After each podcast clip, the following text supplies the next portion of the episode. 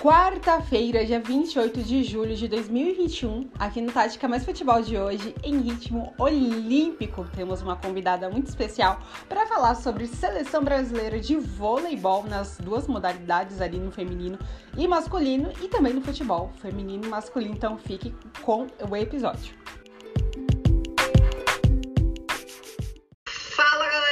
Certo com vocês? Aqui no Tática Mais Futebol dessa quarta-feira tem uma convidada especial de muitos anos, posso dizer, uma amiga também, é, a Bianca Penha, jornalista, comentarista, ela faz um trabalho incrível no futebol, ensina o esporte. Ela é convidada desta quarta-feira para a gente falar nada mais, nada menos do que o assunto do momento, né? Das noites mal dormidas, viradas, né? que a gente, todo mundo vem passando, quem curte muito esporte. As Olimpíadas em Tóquio. Que a gente vai falar hoje muito sobre o voleibol e o futebol, né? As nossas seleções brasileiras do voleibol feminino, masculino e futebol feminino e masculino também. Então fiquem ligadinhos, então vamos para esse EP. Seja muito bem-vinda, viu, Bia? Muito obrigada, Ju. Olá para todo mundo que está acompanhando. Um prazer enorme estar aqui com você. Me sinto honrada em falar neste microfone deste podcast que já é tão famoso. Ah, é, é sempre modesta, né, essa minha amiga. Obrigada a você, viu, Bia? É, o prazer é, é nosso de você estar aqui hoje, o prazer é meu. E só para agregar, gente, a Bia ela trabalha, comenta os jogos na CBF TV, na 20 Produções, então vocês podem encontrar ela lá para falar sobre futebol feminino, é, o futebol masculino também. A Bia sempre está. E na Federação Paulista de Futebol, no caso Paulistão Feminino, ela também está sempre por ali. No finalzinho desse EP, ela vai colocar as redes sociais aqui, vai dizer as redes sociais para quem não conhece a Bia, até então para acompanhar o trabalho dela. Bom, vamos iniciar aqui falando um pouquinho sobre o vôlei, né? Voleibol. Os nossos atuais aí campeões, né, os meninos do Renan, que o Renan que passou por um processo, né, bem doloroso, até então, nesse ano, se recuperando do, da Covid-19, mas ele esteve num, num, processo bem, bem ruim, bem trágico, né? Chegou a ficar na UTI, mas graças a Deus ele está lá em Tóquio já treinando e sendo campeão a cada jogo, né? Porque, é, olha, os jogos que a seleção vem, principalmente a gente vai falar isso contra a Argentina, não tem sido fácil. Então, cada jogo eles têm que se considerar realmente como campeões e ele é, né, e franco favorito também, a, a medalha de ouro. Bia, como você vê né, a seleção, como você já vê como ela chegou lá em Tóquio, é, e é franca favorita mesmo, antes da gente entrar nesse último jogo da seleção e projetando as, as demais, como você vê essa seleção é, brasileira de voleibol masculino, que tem o Carelli, né, e tem o Wallace, tem jogadores remanescentes, né, de outras eras, até mesmo a era Bernardinho, e agora com a chegada, né, de novos ali também, né, o Leal voltou, tem o Thales como líbero, então é uma seleção que está mesclada, tem o Douglas, que é, nossa, ele bombou nas redes sociais, e também é um ótimo ponto ali, um ponteiro, como você vê a seleção, se ela é franca favorita mesmo, nessa Olimpíadas de Tóquio, antes da gente entrar e falar sobre o jogo contra a Argentina que pegou fogo. Ai, Ju, é muito difícil a gente falar de vôlei brasileiro e não colocar como favorito, né? Não só na quadra, como na praia, é, é uma modalidade que sempre nos garante medalhas, é uma modalidade sempre muito forte. E falando especificamente da nossa seleção masculina, ela, além de ser a atual campeã olímpica, ela veio muito forte com esse título da Liga das Nações, né? Então, o problema de ser a favorita é que todo mundo entra dando 120%. Então, os melhores jogos dos adversários vão ser contra o Brasil. E a gente tem prova disso porque a Tunísia jogou o jogo da vida contra o Brasil, a Argentina fez um jogo excelente contra o Brasil mas a gente tem jogadores com uma certa experiência e até já adiantando um pouquinho, É, algumas pessoas reclamaram bastante da atuação do Bruninho nesse último jogo contra a Argentina, só que eu achei que a liderança dele como capitão foi muito importante, porque o Leal entrou no primeiro jogo muito mal, não conseguindo virar as bolas da forma como a gente conhece, né, a potência que é o Leal. E o Bruninho vendo isso, ele começou a jogar muita bola para ele, dar muita oportunidade para o Leal, para ele se reconectar, porque sabia que esse jogo contra a Argentina era o último que eles podiam errar, era o último que eles podiam cometer esses errinhos de, de ataque. Porque depois vem né, Rússia, vem França, vem Estados Unidos, é, seleções que você não pode ter o mínimo erro. E com isso, o Bruno conseguiu recuperar a confiança do Leal. Tanto que ele foi o maior pontuador pelo Brasil nesse jogo da Argentina. Então eu acho que assim, não foi é, para os nossos corações de torcedor bom a quantidade de erros, a quantidade de sets perdidos, pontos perdidos, mas pensando estrategicamente pelo time, foi uma decisão muito inteligente do nosso capitão. Perfeito, Via. Você frisou referente ao Bruninho. Eu também concordo com você, pegando esse gancho. É, eu achei também que, tecnicamente, ele não foi bem no, no, jogo, né? A gente sabe do Bruninho a potência que ele é, né? o grande levantador que ele é. Mas ele tem uma liderança assim imprescindível. Eu sou muito fã dele completo, né? Como líder e também como jogador. E ele foi também um crucial, um fator crucial para até mesmo dar aquela moral pro Leal, né? Então o Leal cresceu muito ali no, no segundo set, no meio do segundo set por terceiro, no tie break. E ele forçou muito isso, né? O Bruninho forçou muito o Leal ali. Não, eu vou. Passou confiança para ele. Então eu acho que esse fator da, da liderança do Bruninho na seleção brasileira é muito importante. Ele não pode estar bem no jogo, mas ele também vai ser um fator crucial é, na liderança. Né? Então, é, ele na seleção brasileira, não, tem como ver um Bruninho fora da seleção brasileira até então, né? porque hoje ele é o líder, ele é o líder é, dessa seleção e ele foi predominante, sim, neste jogo, nesse 3 7 a 2, né? 3 7 a 2 em cima da Argentina. É, devido também à liderança dele, né? A vibração, é um, é um líder muito vibrante, é um líder que realmente passa aquela confiança. Então, o Leal é, começou a jogar devido a essa confiança que o Bruninho realmente passou, foi o fator predominante.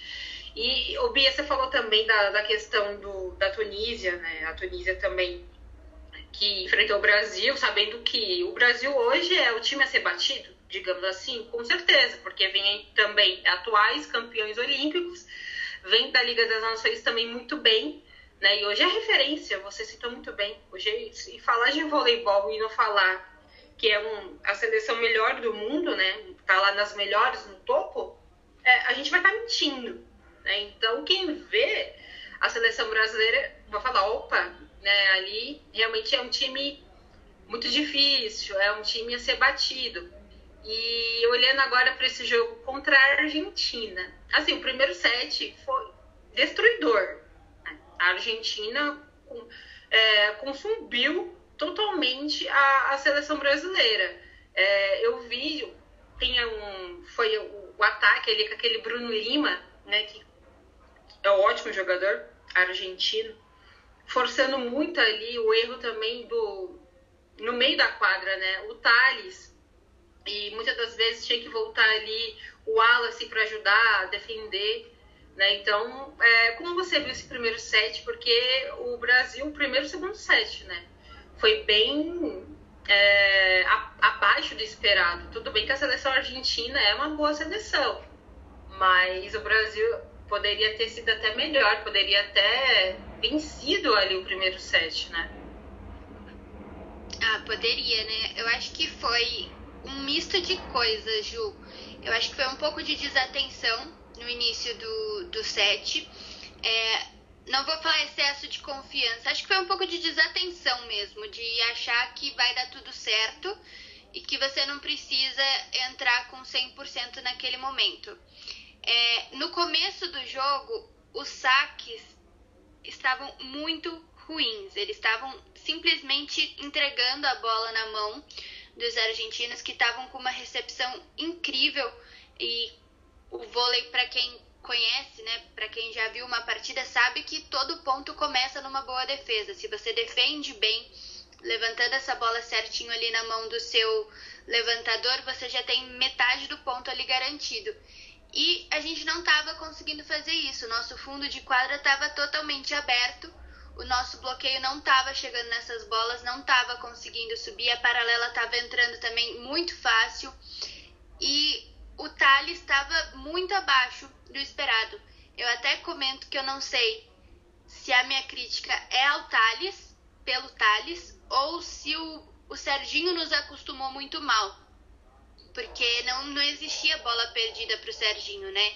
Ele ia com o pé, ele ia com a mão, ele mergulhava, ele pulava a placa, tudo para buscar essa, essa proteção, essa defesa. E às vezes eu acho que falta um pouquinho dessa entrega desse mesmo sentimento de não tem bola perdida, de vamos varrer a quadra para essa seleção. Então, é, esse é um ponto para mim que a gente está pecando. Pra gente, a gente tem muito bons pontuadores, né? Mas tem ainda falta no setor defensivo. E a gente teve essa clareza nesse momento. O Thales não estava bem, é, o Lucarelli muitas vezes teve que diminuir ali o ritmo, tentar receber, o Leal estava com dificuldade para receber, aí quando você consegue virar o saque não entra. É, foi uma sequência de problemas. Aí depois, com a entrada do Alan, deu uma boa melhorada nisso, tanto na parte de recepção, o bloqueio começou a funcionar e a gente precisa falar que depois que eles começaram a tocar na bola, melhorou muito a defesa. E aí, quando você tem uma boa defesa, o resto funciona bem. O problema é você obrigar, por exemplo, como foi no segundo set, no segundo, acho que no início do quarto também, você obrigar o Bruninho a ficar fazendo defesas, porque se o nosso levantador tá ocupado fazendo a defesa, tá pegando essa primeira bola, ele não vai conseguir levantar a segunda. Então ele não vai conseguir armar um bom ataque, nem pro ponta, nem pro oposto, nem pro central, para ninguém. Então fica uma leitura mais fácil para o adversário. Todo bom time precisa de uma defesa consistente e a nossa começou muito abaixo nesse jogo, Ju. Perfeito, Bia. Você foi no ponto que eu também fiquei matutando no jogo. E a gente que tá muito, né? A gente vive mal acostumado até hoje. É, com Serginho Escadinha, é impossível. Você fez a mesma leitura que eu tive também. É, eu não sei se a crítica com né, é referente também. Ele foi abaixo, obviamente, né? Você acabou de frisar isso, eu concordo. É, mas eu não sei se é técnica ou a técnica que a gente via muito no Serginho, sabe? Porque eu também acho que defensivamente hoje a seleção ainda tá abaixo, peca um pouco. A gente teve o Serginho Escadinho que foi o líbero assim histórico, épico. Ele pulava é, a placa, é, defendia com o pé, né? E a gente não vê isso hoje na seleção. Principalmente agora contra a Argentina, nesse último jogo, eu senti muito essa deficiência na seleção brasileira, sabe? A gente tem um ataque assim avassalador. Quem entra, né, acaba suprindo, mas assim, defensivamente realmente deixa um pouquinho a desejar ainda, né? Mas nada contra o Thales, né? A gente sabe que também é, é questão de, de treinar um pouco mais, enfim, é questão mais também de entrosamento. Já demonstrou que é um bom líbero, mas a gente. O Serginho era o Serginho, Thales é Thales, né? Mas aí o. É uma mega responsa, né, Ju? A gente sempre tem que lembrar isso. É uma mega responsa. É que nem você ser o centroavante da seleção de futebol depois de Ronaldo. É, não tem Sim. como. É muito difícil a gente a gente colocar é, o Serginho, enquanto ele atuava, ele ganhou todos os títulos possíveis de, de MVP, né? De melhor líbero e, e afins. Então, é um sarrafo muito alto e a gente acaba cobrando muito do Thales. Acho que é um bom, um bom líbero, mas que, que às vezes falta essa vibração que o Serginho tinha muito. Yes essa entrega que o Serginho tinha muito, de, de não ter bola perdida mesmo. Exatamente isso, a vibração. Né? Então a gente vê um pouco o, do Thales, é, é isso que a gente está falando, né? Cada um tem o seu jeito. A gente, igual o centroavante hoje gente, da seleção brasileira, Richardson, né? 2002, Ronaldo. Cada um é, é, é bem. São coisas distintas, o que já aconteceu no passado e agora no presente. Né? Então, foi feita a história do Serginho, está sendo feita a história agora do Thales. É um bom líbero, mas falta essa vibração realmente que você falou. Mas cada um tem o seu jeito realmente. Ô Bia, e depois que até então a gente conseguiu empatar no 2 a 2 né? Ali eu, e depois já projetando já, e eu ficava, não, vai virar, vai acontecer, o vira virou. Né? Porque a seleção brasileira, ela, ela teve um ímpeto ali no, no terceiro set, já da, da, da, questão da vibração, né? Da liderança também do Bruninho, o Leal, que entrou muito bem, as bolas levantadas do Bruninho para o Leal, forçando, né? Até então que ele entrasse no jogo, entrou. E a Argentina sentiu isso, né? Então a gente vê que a questão da, da liderança do Bruninho também predominou, a questão também o Lucarelli, que é um excelente, excelente é, ponteiro, muito bom também. Mas como você vê agora, até então, a gente venceu, foi um jogaço. E que jogo, né? E que jogo. Mas já avisando a Rússia, eita, que agora o caminho vai ser bem complicado. Os russos e os americanos, né? Como você já projeta esse jogo de logo mais contra a Rússia? Porque agora, como você já destacou lá no início, é um jogo que vai ter que errar bem menos.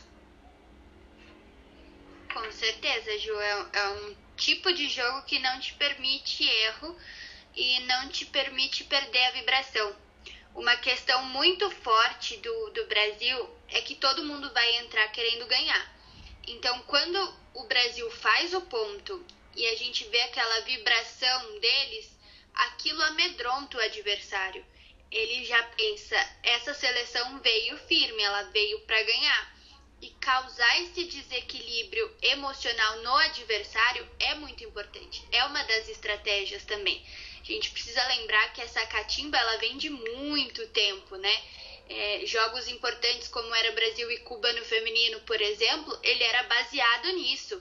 Então você precisa é, ter o seu psicológico muito forte para vibrar nos pontos marcados, bloqueio principalmente, porque aí você tira a segurança do, do marcador, né, do, do adversário. Então, vibrar mesmo, mostrar esse, essa força e ter muita, mas muita, muita atenção na, na nossa defesa. A nossa defesa funcionando bem, já com certeza a gente sabe da qualidade do nosso ataque, né? A, a bola de meio do Bruno com o Lucão, a gente nem precisa falar porque eles jogam juntos, acho que desde a submaternidade. Então, é, eles se, se, entendem muito bem com isso.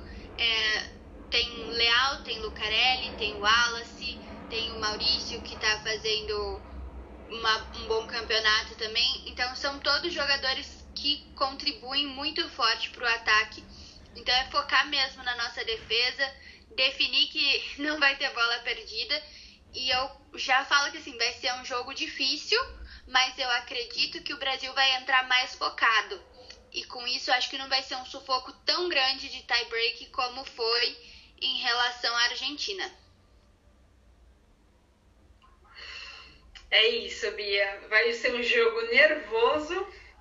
Como você falou, não vai permitir erros mas a vibração é o fator que realmente vai, vai ser predominante para a seleção vencer, né? Os russos, que tem uma seleção é, bem sólida e, e muito perigosa. E você falou de um fator que é predominante, é, a vibração, né, que vai, que acaba amedrontando o adversário. É, a seleção hoje, ela sempre foi assim, né, a seleção brasileira. É, então tem o Wallace e o Lucarelli, o Bruninho. o Lucão, né, que é tímido, é um, é um dos mais tímidos, mas assim também acaba vibrando. Ele é um cara, um jogador sério, né, digamos assim. Mas é uma seleção que vibra muito.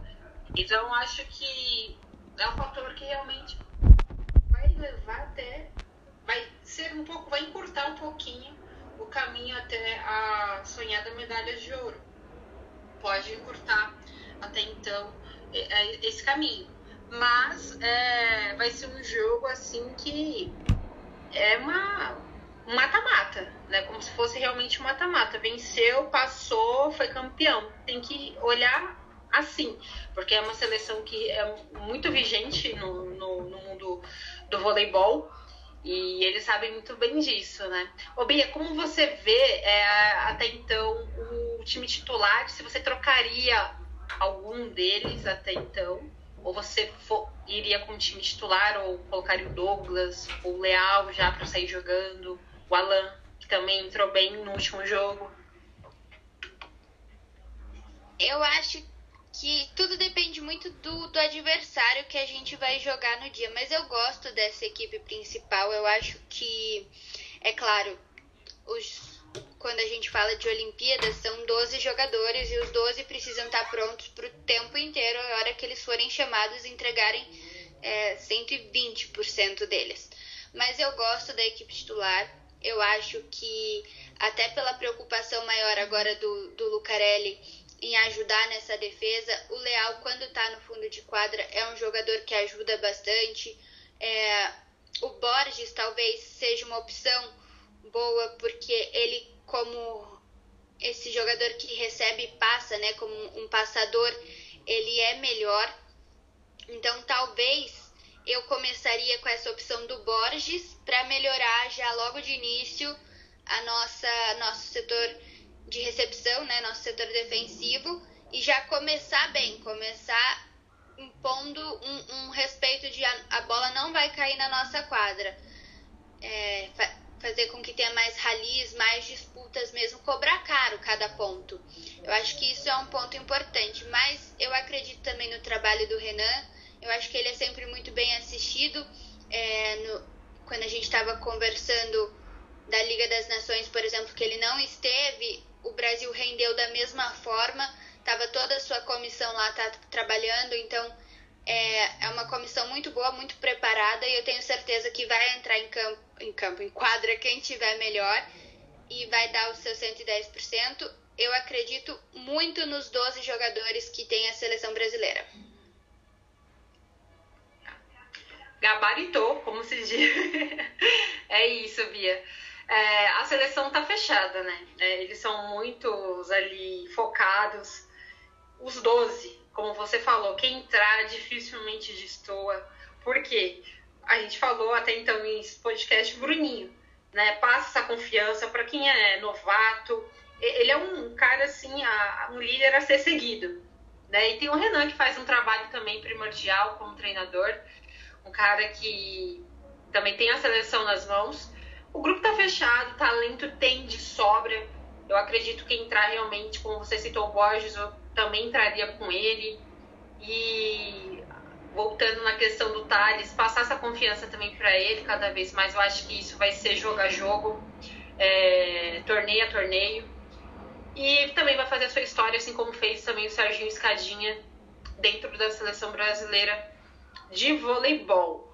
Bom, Bia, depois da para fechar o grupo, depois da Rússia, tem os Estados Unidos, outra pedreira por aí. Como você projeta também esse jogo que fecha o grupo, né? Olha, ai, é outro jogo muito complicado, Ju, porque quando a gente fala de Estados Unidos e, e Brasil, eu acho que hoje é um dos principais confrontos que a gente tem e a gente não tem ideia de como vem é, preparada essa seleção, porque na Liga das Nações a gente teve um Brasil e Estados Unidos, mas muitos dos atletas principais da, da seleção dos Estados Unidos não estavam. Eles jogaram com uma seleção mais jovem, uma seleção preparando aí para uma renovação. Então, é muito difícil eu dar alguma opinião para você sobre como vai ser esse confronto, porque essas peças novas já vêm muito fortes. E aí você vai contar com o reforço dos jogadores mais experientes. E isso vai com certeza dificultar bastante. Vai ser outro jogo que o Brasil vai ter que entrar muito atento. É, principalmente tem o Andrew do outro lado que a gente não pode nunca deixar de observar que ele vira todas as bolas praticamente. Se você não, não tiver um bloqueio firme em cima dele, fica muito difícil. Então vai ser mais um jogo complicadíssimo aí para nossa seleção e que eu não tenho, não consigo nem te fazer uma previsão de se vai ser tie break, como é que vai ser, Ju. Esse eu vou ficar te devendo, viu? Olha, e aí eu vou estar tá pedindo muito mesmo, né? Porque é um jogo imprevisível, assim, digamos, né? Porque, porque os Estados Unidos vem já com as suas peças remanescentes e com mais reforços, como você citou. Então fica imprevisível a gente até mesmo analisar. A gente sabe que vai ser um confronto muito complicado para o Brasil. A gente espera já torcendo que vença a Rússia muito bem. E vai com muita moral para fechar ali o, no grupo contra os Estados Unidos, né? Então fica difícil a gente saber realmente como projetar. E Mas a gente torce. Hum. Vale lembrar que depois desse jogo dos Estados Unidos tem a França né? Nossa, é verdade. A França Bem que... lembrado. que, ó... Minha nossa. É, é outra pedreira, foi o time que venceu o Brasil na Liga das Nações, então é, é difícil, não sei nem. É, é difícil, é mais difícil ainda pra gente que é fã pensar que acabando essas Olimpíadas o Bernardinho vai assumir essa seleção da França, então se ela já é difícil hoje, ela vai ser mais Nossa. difícil ainda a partir disso. Então, se tem um momento pra gente vencer essa seleção, é antes do senhor Bernardo pegar ela pra treinar, viu? Porque na próxima, no próximo ciclo olímpico, com o senhor Bernardo comandando, vai ser difícil, porque Bernardo Rezende tem ali a fórmula da vitória. Bia, nossa, não me diga isso. Realmente, o Bernardinho pegando a França, isso, né, já está prestes a acontecer no próximo é, Círculo Olímpico.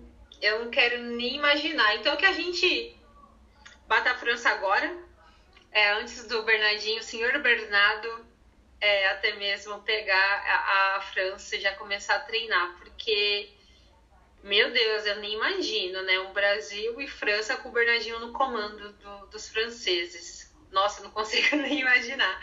Mas que a seleção brasileira vença até então, é, antes, né? Antes do, do desse novo novo círculo aí do do Bernardinho como treinador da seleção francesa. Bia, então vamos agora para o, o voleibol, ia falar futebol, né? Olha, a gente vive, né, futebol. Vamos falar um pouquinho sobre voleibol feminino. O voleibol feminino com as nossas meninas, comandadas do José Guimarães, que é outro baita treinador ao lado do Bernardinho, históricos, históricos aí, nas seleções brasileiras. Bom, as meninas venceram bem, né? Já começando vencendo bem a, a Coreia do Sul, e teve esse jogo agora contra a República Dominicana, né, na data até mesmo desta, desta terça-feira, vencendo por 3 sets a 2. E o nome dela, uma mita, né, a Fegaray, né, que foi a maior pontuadora do jogo. Ela é demais. Como diz o EV, ela é ridícula, né? Joga demais e eu sou muito fã dessa mulher também, sei que você também é muito fã. E mas o primeiro set foi meio deu um sustinho ali, viu, né, Bia? Como você viu esse jogo da seleção brasileira é, de voleibol feminino? Eu achei que elas estavam brincando de teste para cardíaco. Elas estavam tentando testar o coração de todo mundo. Foi assim. Ontem foi dia dos meninos testar o coração desse povo brasileiro. Hoje vamos nós, vamos ver se eles conseguem dois dias seguidos, porque não tem outra justificativa. É, a República Dominicana vendeu cada ponto muito caro, brigando defesas excelentes, é, teve uma bola de cheque que elas pegaram. Para mim é absurdo, porque bola de cheque é tipo pênalti. É muito difícil você conseguir fazer a defesa e elas fizeram. Elas fizeram a defesa. Então, realmente, uh, foi um, jogo muito difícil em que as duas equipes é, tiveram momentos de altos e baixos, né? A República Dominicana, para mim, ainda foi mais consistente do que a nossa seleção, mas a gente tem valores individuais muito bons. E além da Fegaray, outra que deu o nome ali foi aniversariante do dia, foi a Gataz. Ela jogou muito bem, é, conseguiu no saque aces, ela conseguiu bloquear, ela conseguiu atacar da pipe. Então, tudo que dava para ela fazer naquele dia, ela fez. Ela deu um presente de aniversário para todo mundo. O aniversário era dela, mas ela comemorou mostrando um, um arsenal de, de possibilidades que ela consegue fazer, mostrando toda a qualidade dela.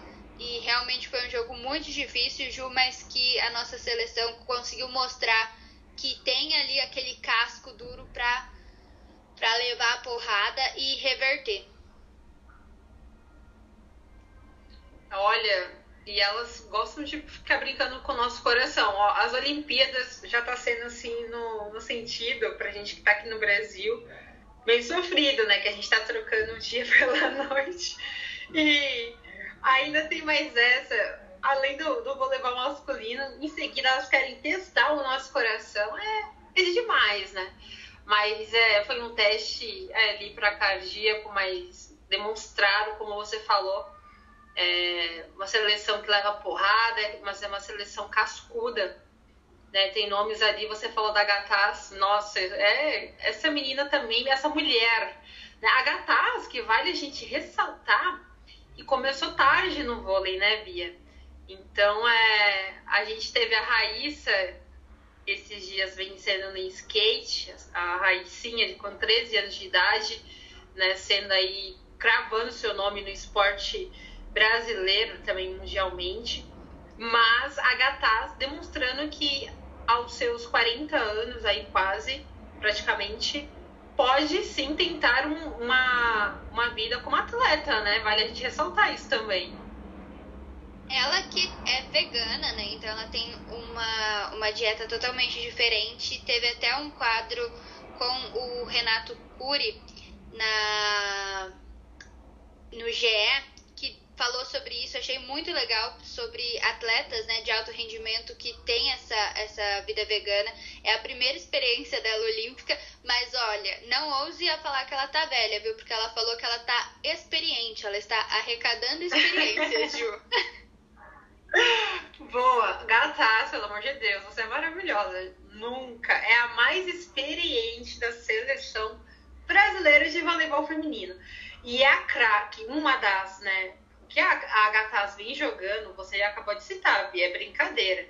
Né? Hoje ela demonstrou contra a República Dominicana um arsenal né, de, de, de como mudar o jogo, é, como roteirizar um jogo que isso, ela jogou muito, ela vem jogando muito na seleção brasileira e é um dos nomes aí, com certeza, ao lado da Gabi, Fegaray, né, a Tandara, a, a Bright, né, essa mescla aí de, de jogadoras veteranas com as mais novas.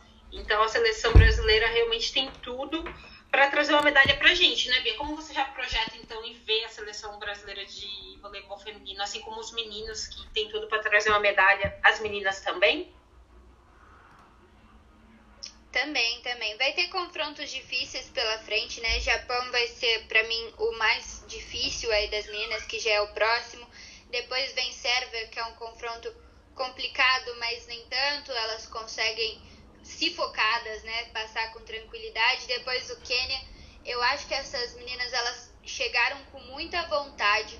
É, nas últimas Olimpíadas foi por pouco, né? Acabou não conseguindo aí levar o ouro, então é, tá com esse sentimento de, de tentar reverter isso, de tentar mudar isso mais forte. E a gente vê uma entrega muito grande dessas meninas. E além disso, algo que para mim é muito importante no esporte coletivo, a gente vê uma união, uma unidade muito forte dessas meninas. Então, o tempo inteiro elas estão juntas, elas estão apoiando, elas estão brincando, elas estão dançando.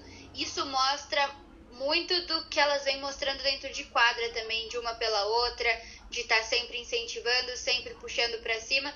E eu acho que isso é um dos pontos mais fortes da nossa seleção.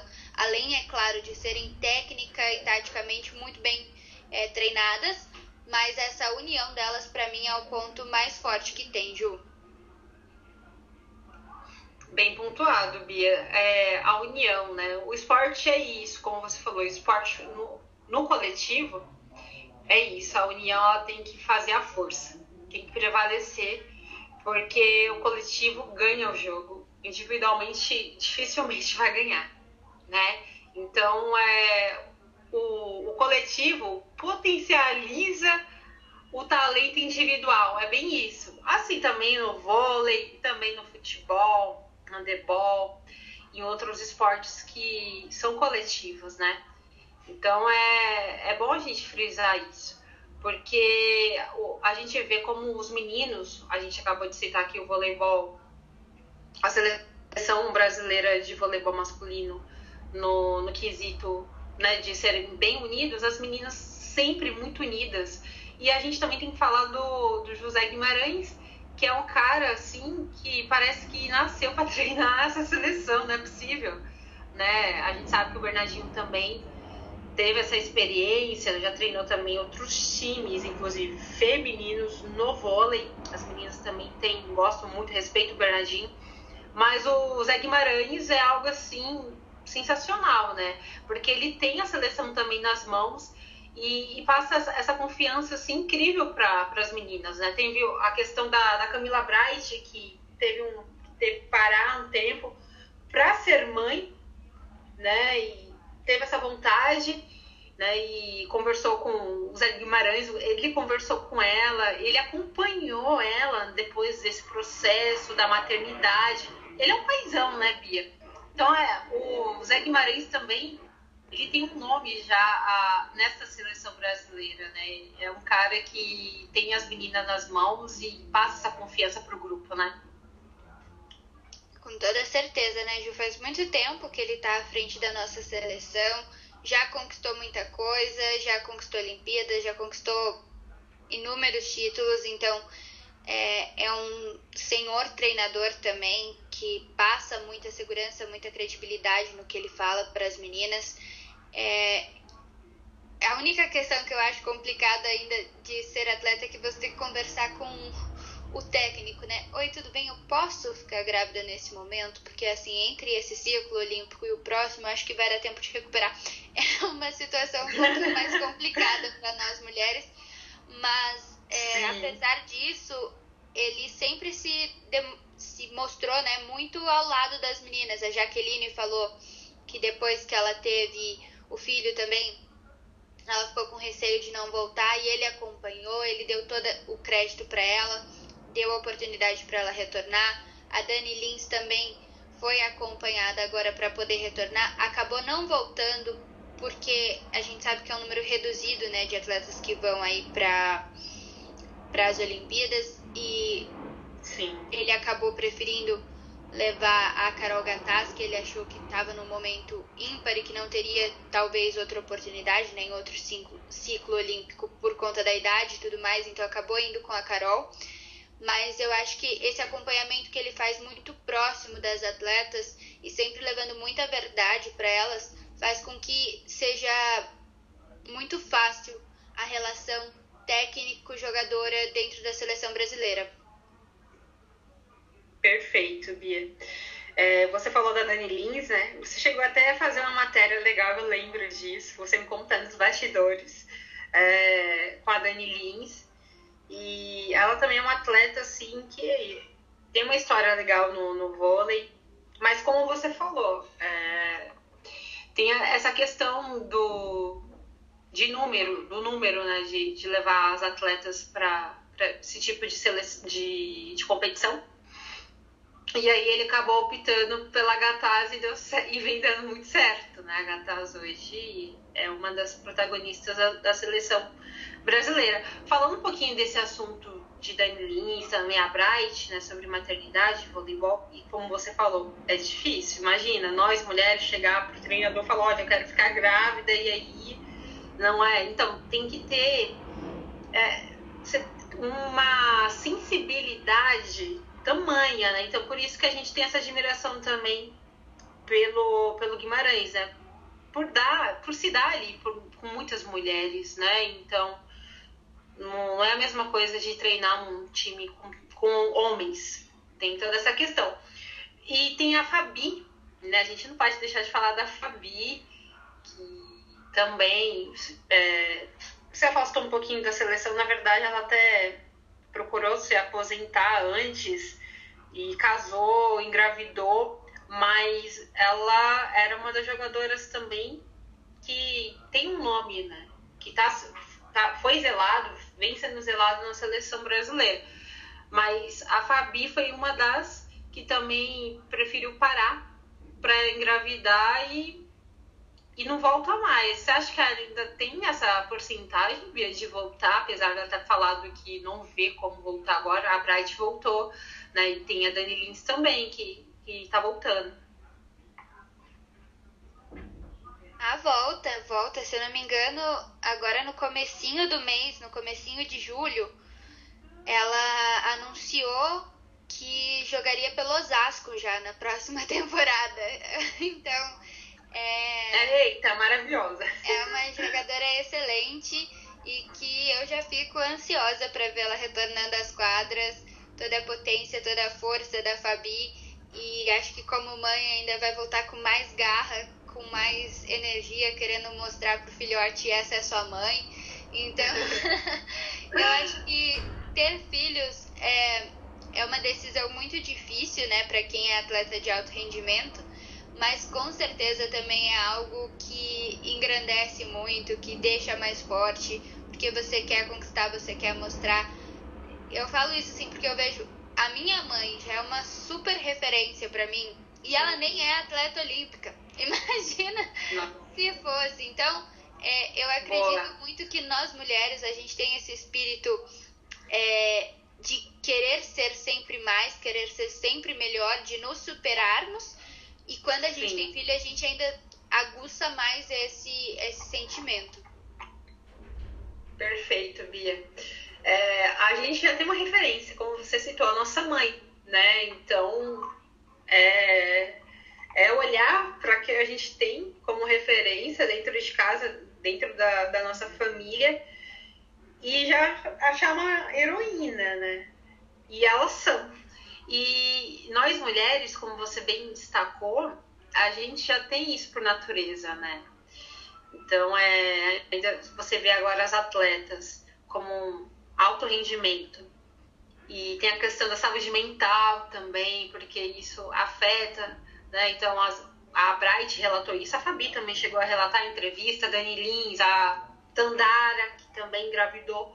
Então, a, a atleta, ela vai engravidar, mas ela sabendo que ela vai ficar ali restrito um período naquilo que ela se propôs fazer na vida dela, que é jogar vôlei, no caso, né? Então, mexe com a saúde mental, tem que ter um atendimento psicológico e entre outros, né? E isso é, é na questão humana, né? Humano, é bem humano, né? Então, é, elas são maravilhosas e fiquei feliz, porque eu não tava sabendo, ficou em primeira mão aqui então no podcast, tá? Que mais futebol, gente. A Fabi vai voltar para as quadras, né? Então vamos já ficar aí ligadinhos, porque ela é maravilhosa, todas elas, né? A mulher em si é, tem que ser cada vez mais valorizada no esporte. A gente vê isso agora também nas Olimpíadas. A gente viu agora uma, uma princesinha ali, uma criança, adolescente, mas já se padronizando para ser uma grande mulher, né? E, e, mostrando. Tem muitas e outras. A Pamela no skate a gente viu também, a Letícia Buffoni. Tem nas outras modalidades, no judô e na canoagem. Na, agora nas Olimpíadas, né? Então, é, é bom a gente a gente frisar esse tipo de, de assunto aqui também, né? E respaldar cada vez mais a mulher no esporte. Bia, vamos falar agora sobre futebol.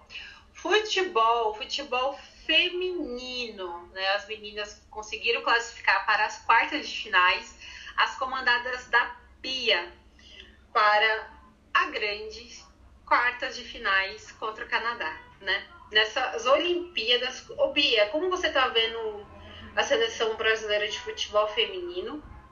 É, nas Olimpíadas eu tenho gostado muito dos primeiros jogos. Contra a Holanda foi um super jogo, com muito volume de jogo, tecnicamente, taticamente, mas contra, né, nesta, nesta terça-feira, é, contra a Zâmbia foi um jogo assim bem abaixo e teve a rodagem também de outras atletas, né? Então a, a Pia acabou optando e poupando outras jogadoras.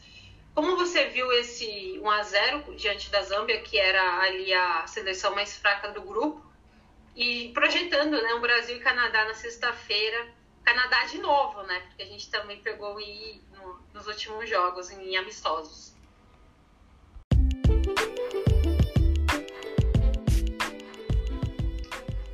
Pois é, Gil, pois é. Eu acho que a nossa seleção ela vem muito bem, vem muito forte. É, a gente pode, pela primeira vez, depois de muito tempo, falar que a nossa seleção ela tem um plano tático muito bem definido. E mais do que isso, a gente tem uma jogadora, uma treinadora, perdão,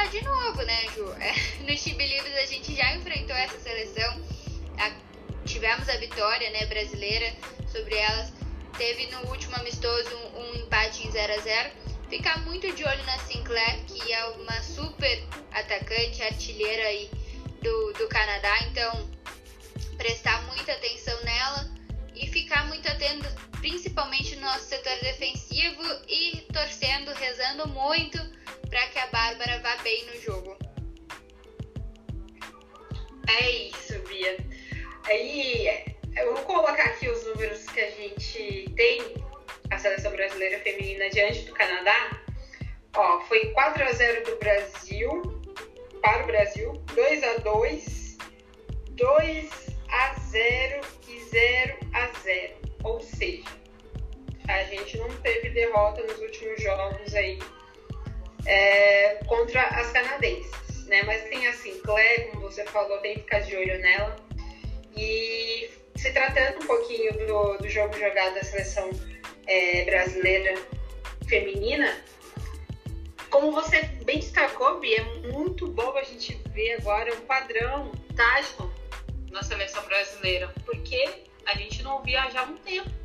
Era um jogo bem desorganizado.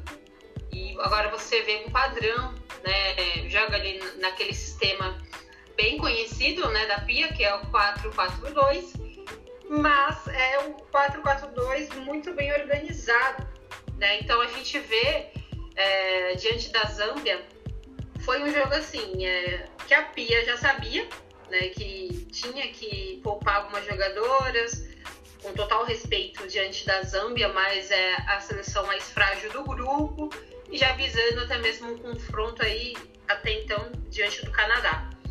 Mas o que acontece? É, como você falou, também é o risco de pegar um time desentrosado, e foi isso que aconteceu. O primeiro tempo muito truncado, a Zâmbia com uma imposição física gigantesca, né? Teve a Imperatriz, que saiu com corte, ainda bem que só foi um corte, depois teve a Poliana num choque, né? Então elas acabam, batiam um pouquinho nesse jogo, né? Bateram um pouco. Mas é, já era até mesmo esperado, né? Porque a, a seleção da Zâmbia tem esse, esse ímpeto da, físico, né? Da imposição física. Elas são muito fortes nesse aspecto, nessa marcação, né? Bem mais é, forte então é, a gente vê a dificuldade que o Brasil teve, até mesmo depois de, de um a menos, né, Bia? A, a Zâmbia estava com um a menos, teve a expulsão da defensora da Zâmbia. E o Brasil ainda teve dificuldade, né? Porque elas marcavam muito em cima.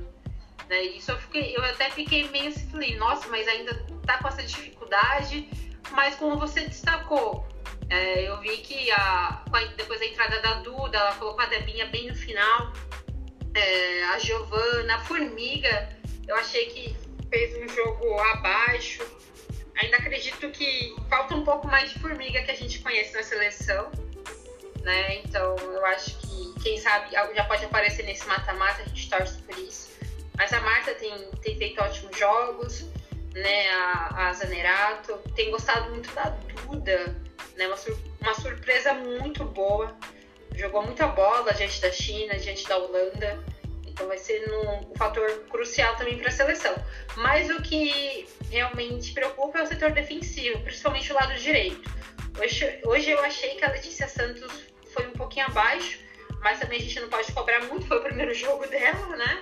Como você falou, tem a questão do entrosamento, foi um jogo proteste, mas a Benítez não é lateral de ofício, né? Então sendo improvisada lá pela lateral direita e a gente viu contra a Holanda, que ela tomou muita bola nas costas, né? Principalmente da, Mas, da Mastor, que caiu pelo lado direito lá e só bola nas costas dela. Então a gente precisa mesmo, a Pia precisa ajustar esse lado defensivo, lado direito ali. Né? A Erika não teve vida fácil Holanda, porque a Erika teve que cobrir a da Benítez também.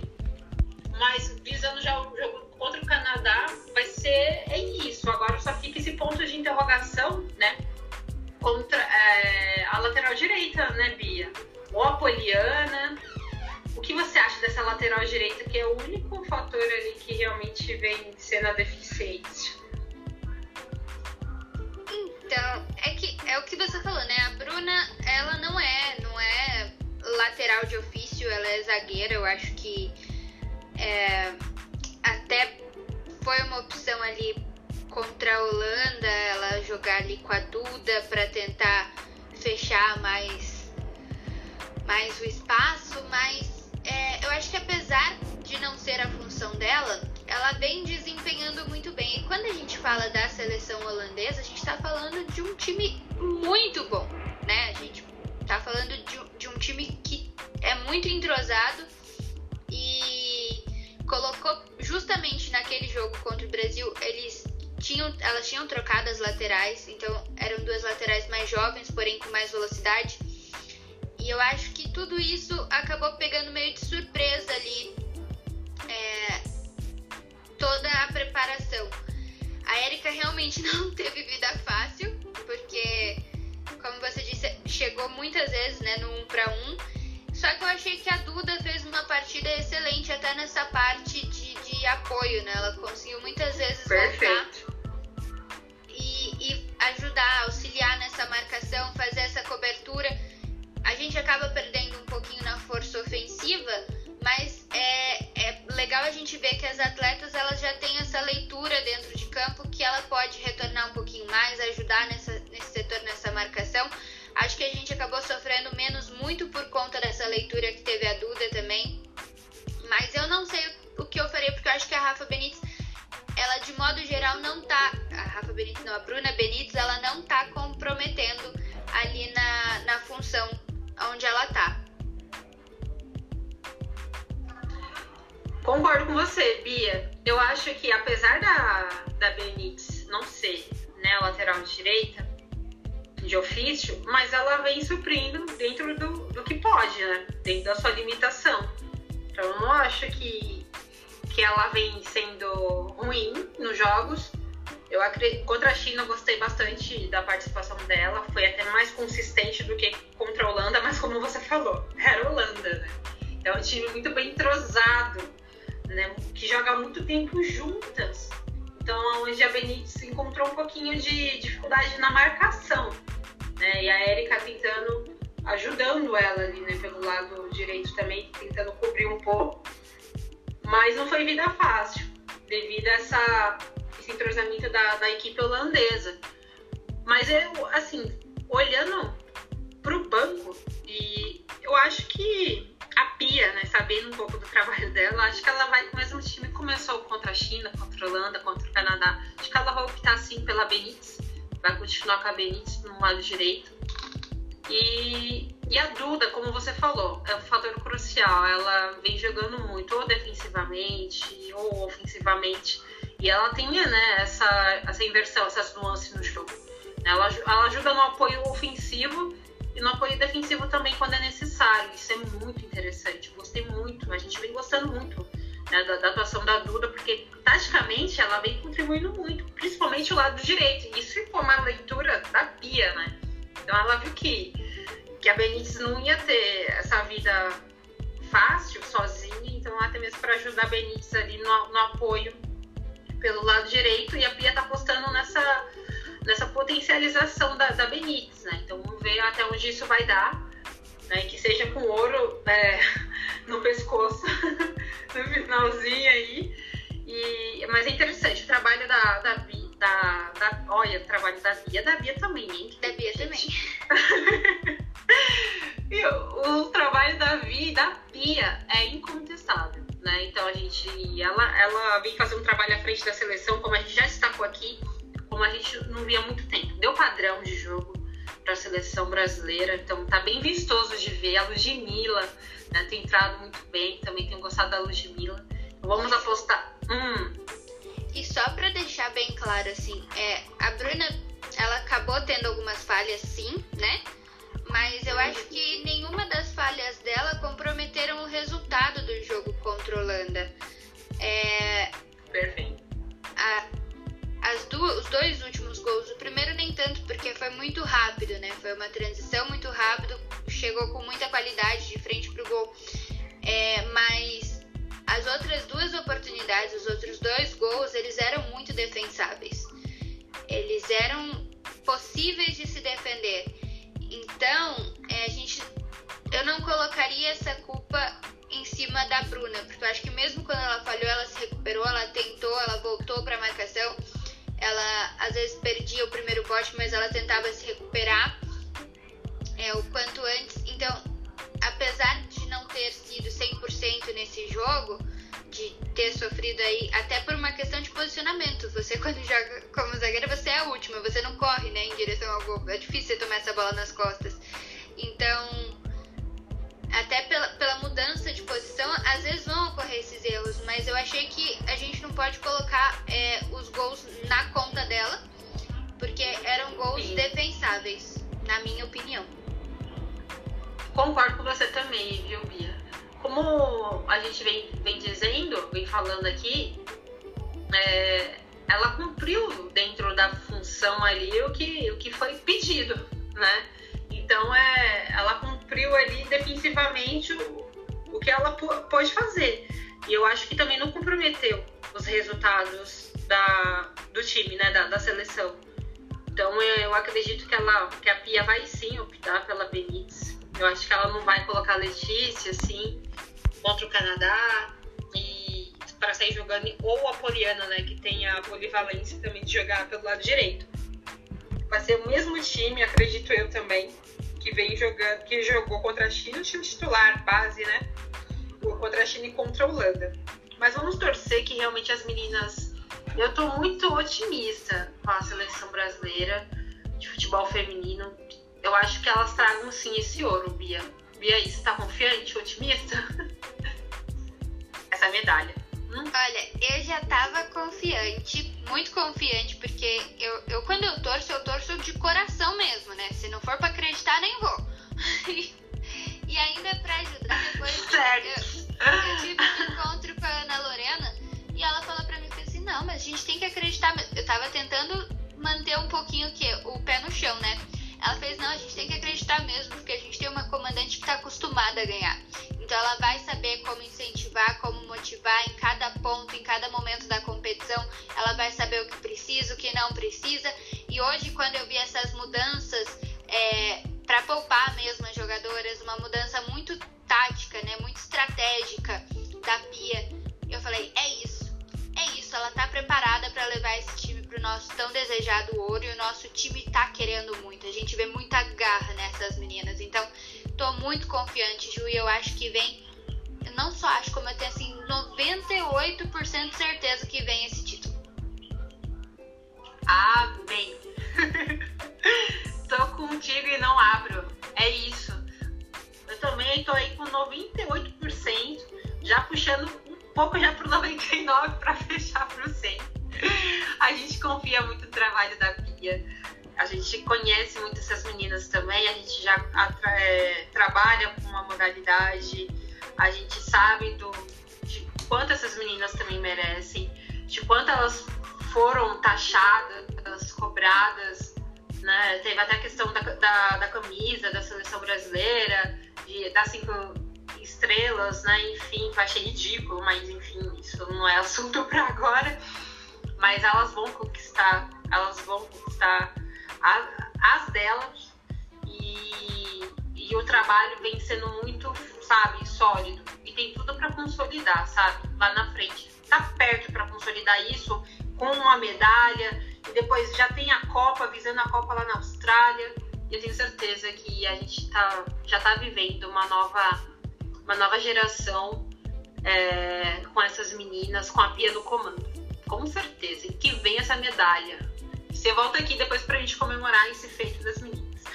Bom, vamos falar agora do futebol masculino, né? Os meninos do André Jardim, né? Também que chegaram, assim como o voleibol masculino, como os, os preteridos ali, os preferidos, né? Pra realmente vencer e levar medalhas de ouro. Bom, Bia, como você vê essa seleção do Jardine, o Gerson que não entrou, o Pedro que também não entrou na questão dos clubes, os clubes né, que não liberaram, tem essa questão. O Daniel Alves, o São Paulo, a torcida do São Paulo ficou maluca porque tem Libertadores rolando, Campeonato Brasileiro e ele quer o ouro olímpico, tem essas coisas aí pelas cortinas, né? E, mas a seleção brasileira realmente é, é, super favorita. A gente tem uma nova geração também aí, como o Claudinho, o Anthony vem bem também, né? O Bruno Guimarães. Eu vejo um meio-campo muito bom, um ataque também tá bem servido. Como você vê esses meninos, é, é realmente a seleção brasileira de futebol masculino a favoritaças ao levar o bi olímpico Tóquio? Acho que é uma das favoritas, sim, Ju. A gente pode colocar aí como uma das. É, até porque eu, eu, gosto muito do, do André Jardim. Eu sempre gostei muito dele, né? Desde que ele comandava ali o São Paulo, que a gente começou a acompanhar o trabalho dele. Sempre foi um, um técnico muito consciente no meu ponto de vista. E eu acho que ali, assim, o nosso meio de campo, o nosso setor ofensivo está funcionando muito bem e o nosso sistema defensivo também funciona muito bem. A gente é, tem, às vezes, alguma falha por desatenção. Eu só, só preciso ser um pouco crítica às atuações do, do Matheus Cunha, porque eu acho que ele está devendo gols, está com saldo negativinho ali pra gente. Então, é o único jogador que eu teria um pontinho de atenção ali. Mas os demais eu acho que estão jogando muito bem. É, acho que fizeram uma coisa muito errada que foi provocar o Richarlison de criticar ele pela atuação na Copa. Então é, ele tá mordido e a gente sabe que o jogador, quando ele tem esse poder de finalização que o Richarlison tem, ele entra mordido, ele entra com mais gás, com mais vontade né, de, de chegar ao gol. É um momento muito importante porque você vai ser sempre um herói olímpico. Não importa o que você faça nos próximos anos da sua vida, quando você falar, mas eu tenho uma medalha de ouro olímpica, você vai ganhar pontos aí na, na sua vida. Então, para esses meninos, vai ser com certeza um momento muito importante. É, e eu acredito muito na força dessa seleção também. Que você falou, por exemplo, para mim, o Anthony tá jogando muito bem. O, o Claudinho tá fazendo justamente, deitando como ele vinha deitando no Bragantino, tá deitando aí na, na nossa seleção. Parece que não sentiu né, a diferença. Real. Real oficial, não sentiu. o Arana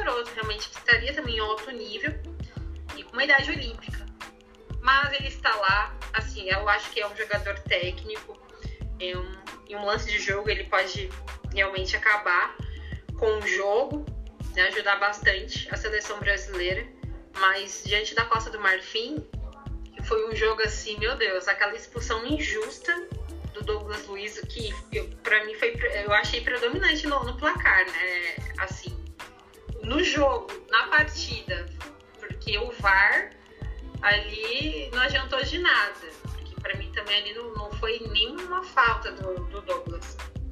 E ele foi expulso.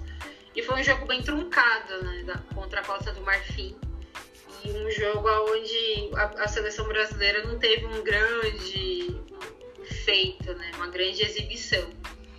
Mas se tratando dos nomes, né, e a gente já frisou aqui Bruno Guimarães, o Arana, que eu acho dificilmente o Atlético Mineiro vai conseguir segurar ele.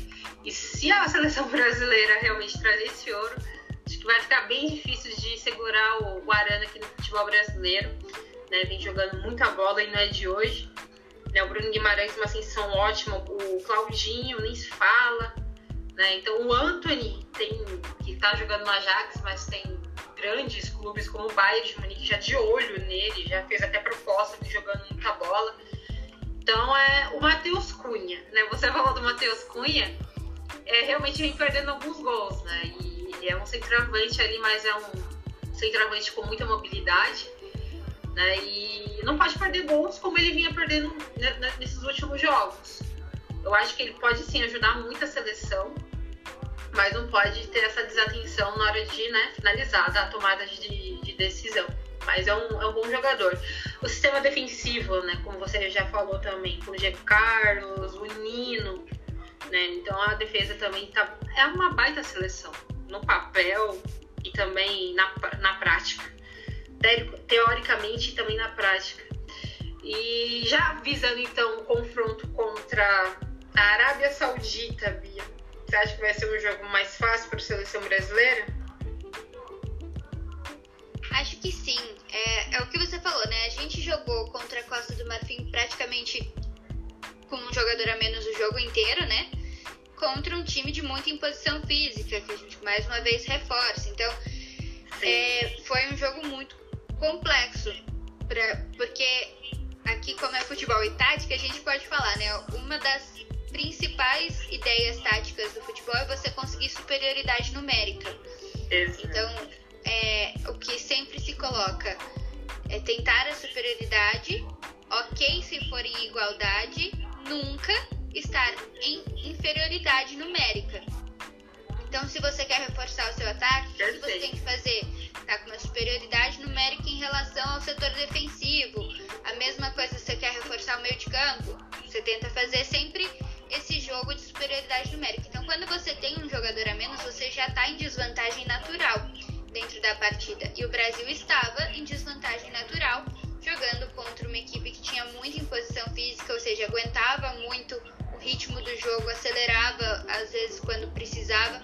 Então, é, o Brasil ele meio que se segurou nesse jogo contra a Costa do Marfim. Mas para a seleção é, da Arábia, já, já vejo um jogo que vai ser mais equilibrado, até por ter todos os jogadores em campo novamente, por saberem que precisam dessa vitória para avançar para a próxima fase. Eu acho que isso dá um gás a mais, né, uma motivação a mais. E é um time é, tecnicamente fraco, né? Não desmerecendo também a, a seleção, mas é um time mais fraco. Então, eu acredito que, que o Brasil consiga uma vitória é, razoavelmente tranquila. É só não ficar muito tranquilo, né? Porque senão faz a mesma coisa que fez no primeiro jogo. Mas. É, e, e, com uma certa é, atenção o tempo inteiro, mas vai ser um jogo mais tranquilo aí para a seleção brasileira, sim. Eu concordo plenamente contigo também, Bi. Eu acho que vai ser um jogo bem mais fácil, bem mais tranquilo, né? Teoricamente a gente já tem projeto assim. Porque, como você destacou, é um time tecnicamente fraco, né? A equipe da Arábia Saudita. E não tem essa imposição física como a Costa do Marfim. Porque realmente foi um jogo muito truncado para a seleção brasileira, principalmente quando ficou com um a menos. E como você também frisou muito bem, é, a superioridade numérica foi. não, não surtiu efeito, porque realmente você já estava com um a menos ali. Então, taticamente, o, a sua equipe ela não vai suprir todas as ações do, do jogo, não vai conseguir controlar as ações da partida como vinha controlando com 11, né, com 10 de jogadores em linha. Então, é, foi isso que aconteceu com a seleção brasileira contra a Costa do Marfim. Então, a, o fator predominante aí no, no, no, placar foi a expulsão do Douglas Luiz. Mas visando esse jogo já diante da Arábia Saudita, tem tudo para ser mais tranquilo, porque a Arábia Saudita é um time que vai deixar jogar. Né? Então, quando deixa jogar, o jogo flui tecnicamente, a seleção é muito técnica e também tática, então tem tudo realmente para fazer um grande jogo. Vamos aguardar esse jogo de logo mais. E é isso, Bia. A gente já está finalizando aqui o Tática Mais Futebol de hoje. A gente poderia ficar por horas conversando, porque assunto não falta, se tratando de futebol, de esporte. Eu quero já te agradecer demais por ter vindo participar aqui no podcast, no Tática Mais Futebol. Foi um prazerzaço. Sinta já de casa, porque é igual de quantas vezes preferi, que sempre vai ser muito bem recebida. Meu muito obrigada e claro, né, fala já suas redes sociais. Para quem não te conhece ainda, quem está tipo, ouvindo agora, nessa madrugada, nessa manhã, ou nesta tarde, nesta noite, para que possa já acompanhar você. Eu que agradeço imensamente o convite, Ju. É sempre um prazer poder dividir, seja uma transmissão, seja um podcast, o que for com você. É sempre uma alegria. É uma cobertura, tomar umas boladas atrás da, da placa lá no voo, Ai, né? Saudade. seja como for, é sempre um prazer estar junto com você, Ju. Para quem quiser acompanhar meu trabalho, pode procurar arroba penha Bianca é, no Twitter, no Instagram e a gente vai conversando. Pode me mandar DM, que eu demoro às vezes um pouquinho, mas eu respondo todo mundo também pra gente conversar. E vai ser um prazer enorme todas as vezes que você precisar, todas as vezes que você quiser, só me chamar que eu estarei de volta, Ju. Um grande beijo e obrigada para todo mundo que ficou com a gente até agora, acompanhando aí mais um episódio massa do Futebol Mais Tática. Eu que agradeço, Bia. Você me deu. E a gente está nessa estrada já há uns aninhos e foi muito legal, né? Não seja um podcast, como você falou, numa transmissão é, na quadra, tomando bolada, em qualquer lugar. É sempre bom dividir com você, né? Alguma coisa referente daquilo que a gente gosta. É, o nosso trabalho em si, seja o que for, até para numa mesinha de boteco. Sempre é bom dividir muito, tudo com, contigo aí. E eu que agradeço a todos que nos ouviu até aqui. E segue a lá, a Bia, viu, gente? Segue a Bia. Não deixe de acompanhar o trabalho dela. É comprometida em tudo que faz. Vocês não vão se arrepender. Então, esse foi o Tática Mais Futebol desta quarta-feira, gente. Até a próxima semana.